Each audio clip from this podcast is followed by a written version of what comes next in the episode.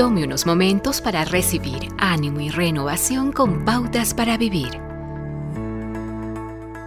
Abraham Lincoln, el histórico presidente de los Estados Unidos que enfrentó tremendas luchas personales en su vida, una vez dijo, He terminado muchas veces arrodillado en el suelo por la abrumadora convicción de que no tenía ningún otro lado a donde ir.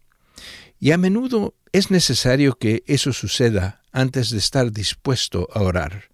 Tener que decir, Dios, estoy al final de mis recursos y no tengo dónde ir. Eso requiere de humildad. Prefiero hacerlo yo mismo, decimos cuando no creemos que Dios puede hacer lo que nosotros no podemos. Llevamos por dentro una insistencia obstinada y feroz, que siempre batalla contra la oración. Pero la cruda realidad es que hay un sinfín de cosas que usted no puede solucionar.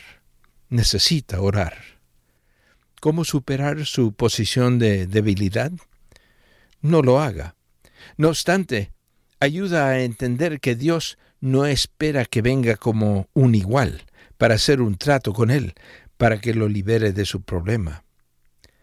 La gracia viene de la mano de un Padre amoroso, un Padre compasivo, que se deleita en encontrarle en el punto de su necesidad.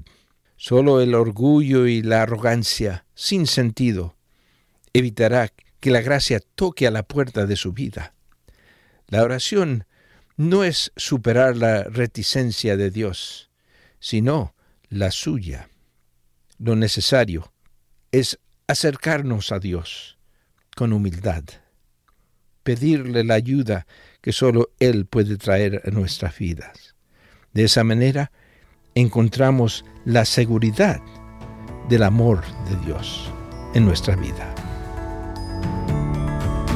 Acaba de escuchar a Eduardo Palacio con Pautas para Vivir, un ministerio de Guidelines International Permita que esta estación de radio sepa cómo el programa le ha ayudado. Acompáñenos en la próxima emisión de Pautas para Vivir. Gracias por su sintonía.